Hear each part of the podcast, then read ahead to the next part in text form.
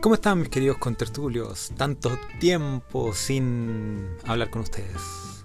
Hoy, en el décimo capítulo de la segunda temporada de Cereal con Yogur, el podcast menos escuchado de la galaxia, quiero hacer un capítulo especial en donde, adicional que finalmente se va a acampar esta segunda temporada, pueda comentar el cierre de año de este asqueroso 2020, en donde básicamente voy a tocar lo bueno, lo malo y lo 2020 que nos dejó esta mierda de año.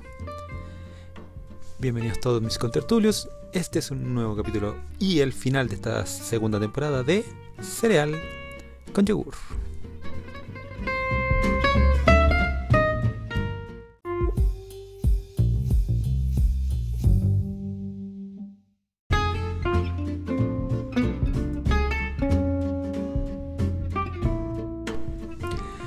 ¿Cómo están mis queridos contertulios? Buenas noches, buenos días, buenas tardes, dependiendo de el día, hora o cuando, en qué momento del día me estén escuchando. Eh, primero, darle las gracias por la tamaña sintonía que tuvo mi humilde podcast que yo pensé, pensaba en mi interna que iba a ser uno de mis tantos fiascos en relación a redes sociales o medios digitales, porque, pucha, lamentablemente no tengo un maravilloso cuerpo como para mostrarle, como para exhibirlo. Quizás mis ideas de repente las siento un poco añosas o fomes, básicamente.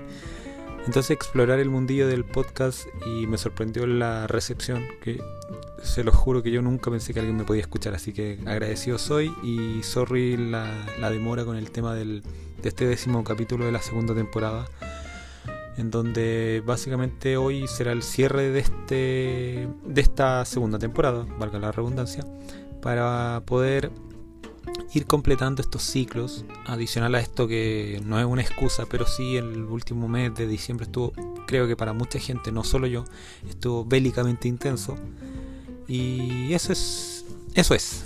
Así que, bueno, como le había anticipado en la primera sección, Hoy voy a tocar el capítulo, perdón, durante el capítulo, eh, la temática de un cierre de año, eh, que se va a llamar eh, Cierra por fuera 2020, porque creo que yo, creo que ustedes, creo que mucha gente podemos tener el mismo sentir en relación a lo, a lo extraño, la extrañeza que tuvo este año, porque adicional al tema del, de la economía, los trabajos, la inquietud laboral, eh, la vorágine de, por ejemplo, ahora que estamos en. Eh, hoy es 26, no, 27, perdón, de diciembre, hace un día y medio, dos días pasó Navidad, Nochebuena, y, y la intensidad con que la gente lo tomó. Noté mucho, por ejemplo, yo estoy un poco dejando de lado la televisión abierta, prefiero ir informándome por medios directos, no sé, por eh, diarios digitales, revistas digitales o la radio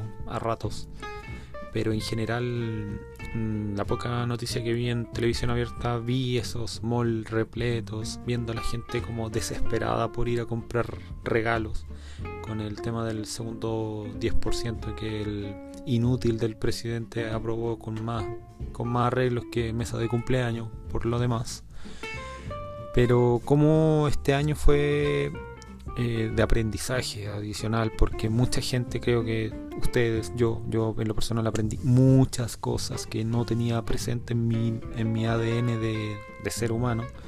También cómo enfrentar y apoyar a la familia, cómo visualizar el futuro eh, con esta incertidumbre, porque valga la redundancia, uno está viviendo el día a día en este 2020 no sé si a ustedes les pasará, a mí en lo personal yo ando con mucho cuidado por el tema del COVID porque hay gente que no sé qué, pasará por su cabeza, pero instan a que otras personas no crean en el COVID, que no usen mascarilla, que no usen alcohol gel, que no tomen las precauciones que son básicamente no es solamente para ellos, es para sus seres queridos, también para sus cercanos.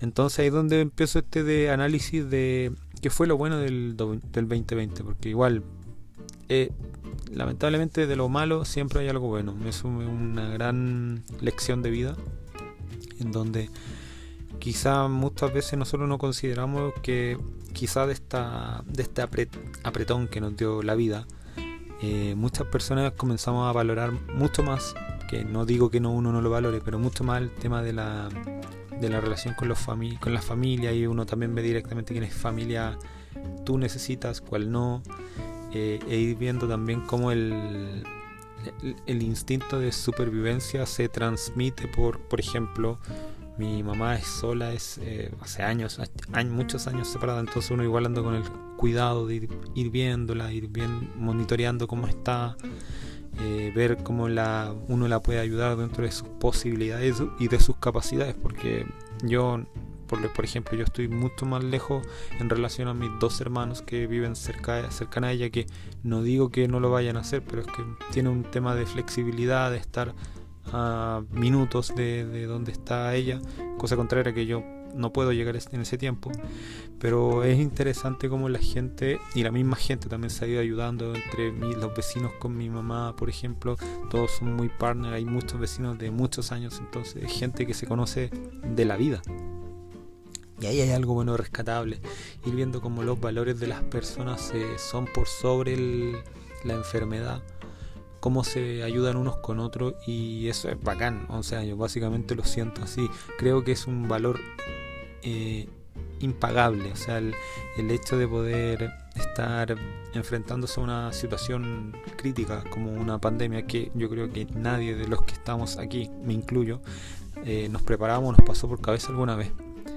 Entonces ese sentir, esa, esa buena fe me, encantó ir viendo como vecinos, amigos, eh, gente cercana se fue ayudando, se fue colaborando con gente que no tenía quizás de repente los medios, los recursos, o básicamente también como la, la, la vida eh, te permitió mostrar un lado tan bueno de la gente. También como lo incluyo en esta, en esta pequeña charla o ya eh, resumen de año.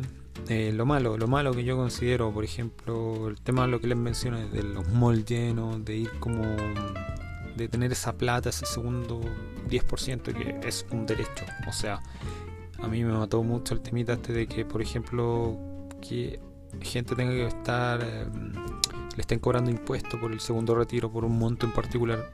Es indiferente eso, porque a la larga a ti ya te cobran un impuesto al cotizar, ya te están cobrando un impuesto, entonces como que te estuviesen doblando los impuestos. Cosa maligna y se nota la ambición del tirano brasicorto que está de presidente con su 7% de apoyo. Y eso es algo nefasto, porque el tipo es como indolente, es sociópata, no tiene no sé qué pasará por esa cabeza llena de tics que tiene. No sé cómo dormirá ese ser humano porque de verdad yo creo que está meta patadas con la, con la Sheshi. Y Sheshi está curadita anestesia todos los días también por lo mismo debe ser, ¿cachai? Entonces, esa parte no la comparto como, como el tema de haber elegido un ser humano porque es básicamente lo que un ser humano no da para más, no es, no es como una persona, porque una persona no tiene valores, este animal no tiene. Te puede rajar, te ve muerto de hambre, para él le das lo mismo. Entonces ahí es donde hay una parte a, modificar, que ojalá con esto del de lo que ya hicimos de la votación de la Asamblea Constituyente, eh, se liberen varios, varios aspectos de, de, la política para que pueda afectar, porque hay que asegurar el futuro de, lo, de los que se vienen, si es que no llega el pulento antes en donde hay que hacerle un camino, pero un camino que esté con los mismos derechos, con los mismos deberes para todos, no que solamente una cierta clase social tengan esas ventajas por sobre el medio.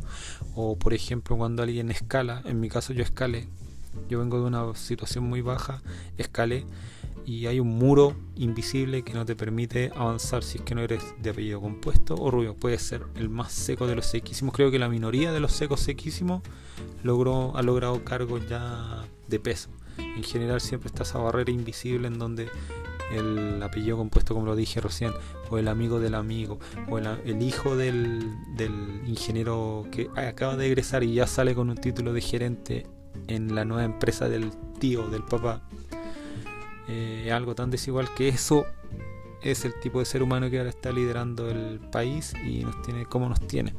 También cuando, por ejemplo, esto de que se burlen por redes sociales de la gente, pues toman siempre las fotos de eh, nos morimos de hambre y después la contrastan con una foto de foto de mol. Que no lo comparto. Yo claramente no comparto el tema de disparar al mall porque no es la forma, pero tampoco se pueden meter en el bolsillo del otro, ¿cachai? O sea, es plata tuya. Obviamente no es la forma, no, no discuto eso. Pero sí, no se podría, no, no, tendrían por qué opinar meterse.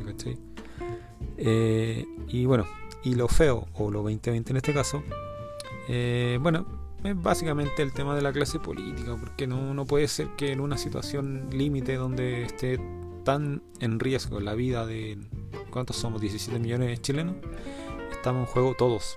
Y por malas decisiones estamos al tope, quizá ahora vamos con el rebrote, con la segunda fase, o sea, ya estamos en fase 2, por lo menos yo aquí en Maipú ya estoy en fase 2 y los rumores rumores de pasillo que dicen que vamos a volver de nuevo a encerrarnos después del 4. Una lata, una lata, paja, pero también hay responsabilidad de todos. Y ese todos incluye a estos giles que están por delante y que no son capaces de tomar buenas decisiones.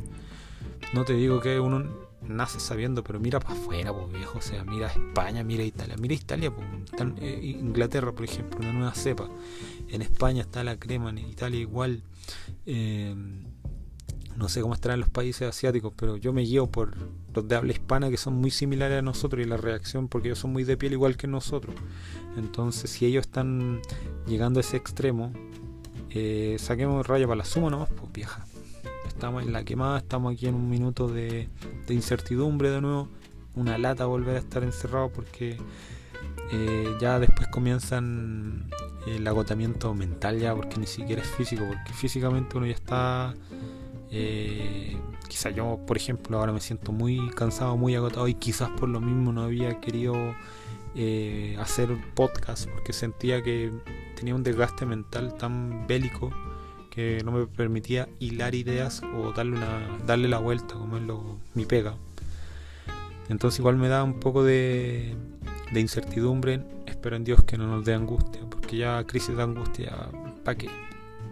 Pero sí puedan tener a sus familias sanas, puedan tener a toda su gente bien, que claramente no pasemos hambre. Y, obviamente no empezar a pelear entre nosotros, porque nosotros como bloque tenemos un poder que quizá no nos hemos dado cuenta, Si nosotros pensásemos en un, solo sentir, podríamos cambiar todo esto, Pero cambiarlo de una cuestión más profunda, no solamente un tema de elegir una clase política o de tener a ciertos líderes no, una cuestión más, más, más profunda, Que, por ejemplo, tú como ser humano, yo como ser humano, todos como seres humanos chilenos, pudiésemos eh, compartir un ideales, Que tuviésemos una identidad propia, algo más personal, más íntimo, sería la raja. Y bueno, ese es un pequeño resumen de lo que yo, desde mi visión, desde mi encierro, desde, porque yo, por ejemplo, con tal que yo ya llevo nueve meses aprox eh, con encierro, estoy saliendo relativamente poco a hacer, a cubrir ciertas cosas puntuales, pero bajo con todos los parámetros de, de salud, o sea, igual voy siempre full mascarilla, con harto alcohol gel, ando hasta con isoform. Yo, por ejemplo, yo no sé si les paso a ustedes chiquillos o chiquillas, que yo, por ejemplo, tengo un lisoform y cada vez que entro al mall, me toca entrar a un mall, salgo, lo primero que me he hecho, lisoform en la planta, los pies, espero unos par de minutos que como que absorba para yo meterme al auto y no entrar con nada extraño. Sé que la ropa no puedo andar bañando en lisoform, pero sí por último los pies es algo. Quizá una manía, espero que sí, espero que no, espero que sirva. Y, y básicamente es como es el es la, la tónica de este de este podcast. No sé si, pucha, alguna vez me pudieran dejar preguntas. Quizás no aquí, quizás en mis redes sociales. Me pueden seguir como Luisini, buscarme en Instagram. El único lugar donde tengo algo asociado al podcast, como se llama Cereal con Yogur, es en Facebook, que ahí yo me hago llamar Tapita de Yogur. Eh, una historia triste, ya creo que se las conté en uno de mis capítulos del podcast. Pero es, eso, o sea, es como intentar mejorar la situación, que podamos tener un 2021 mucho más esperanzador. Quizá los que cantaron el himno en el eclipse fueron los culpables de esto, pero no sé. Espero que todos seamos este, mucho mejor el próximo año. Hay que vivir el día a día, quizás no proyectarnos tan a futuro y comenzar a valorar más lo que se lo de corto plazo, ¿cachai? Porque bajo esta situación, bajo este param, bajo esta esta, esta circunstancia que estamos viviendo, que quizá va después pasar a libros, va a quedar escrito, van a, quizá van a hacer quizás qué cosas, películas probablemente después de, del 2021, perdón, del 2020.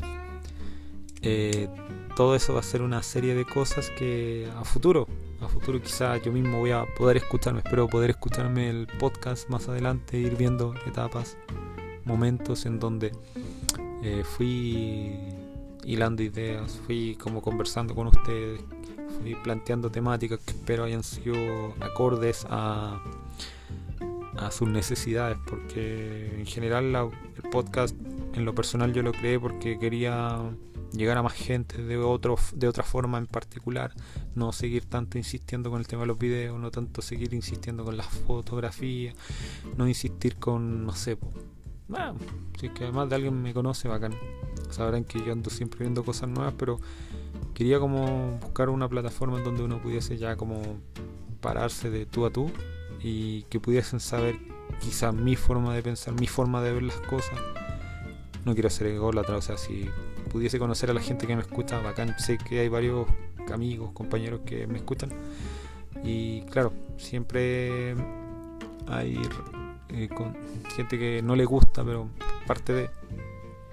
Lo único que les quiero dar las gracias por, por la posibilidad de poder que me escuchen, que puedan disfrutar, disfrutar su, su, año nuevo, que lo hayan pasado la raja en Navidad, que tengan muchos regalos. Y eso, darle gracias al Pulento Dios por, esta oportunidad, por este nuevo, esta posibilidad de poder cerrar este podcast este año. Y espero el próximo ya empezar como con las pilas recargadas y que todo y cada uno de ustedes también pueda estar con la recargar fuerza, que podamos tener vacaciones para poder desconectarnos, pero desconectarnos de una forma más eh, de, de, mental, ¿cachai? Del corazón porque yo creo que ustedes, yo por lo menos lo siento así, estoy agotado, estoy muy cansado por este nivel de estrés tan, tan constante que creo yo, yo que trabajaba en agencia, me acuerdo que yo estaba estresado, pero este tipo de estrés que va a nivel Dios, o sea, es una cuestión que jamás en la vida pensé que podía llevar.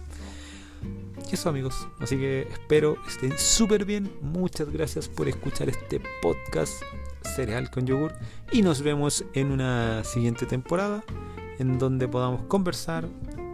Eh, si pueden dejar algún mensajito aquí o en alguna de mis redes sociales, como dije, arroba Lucine, todo con doble I, latina. Y eso. Y este ha sido el cierre de la segunda temporada del podcast menos escuchado de la galaxia, Cereal con yogur. Se van.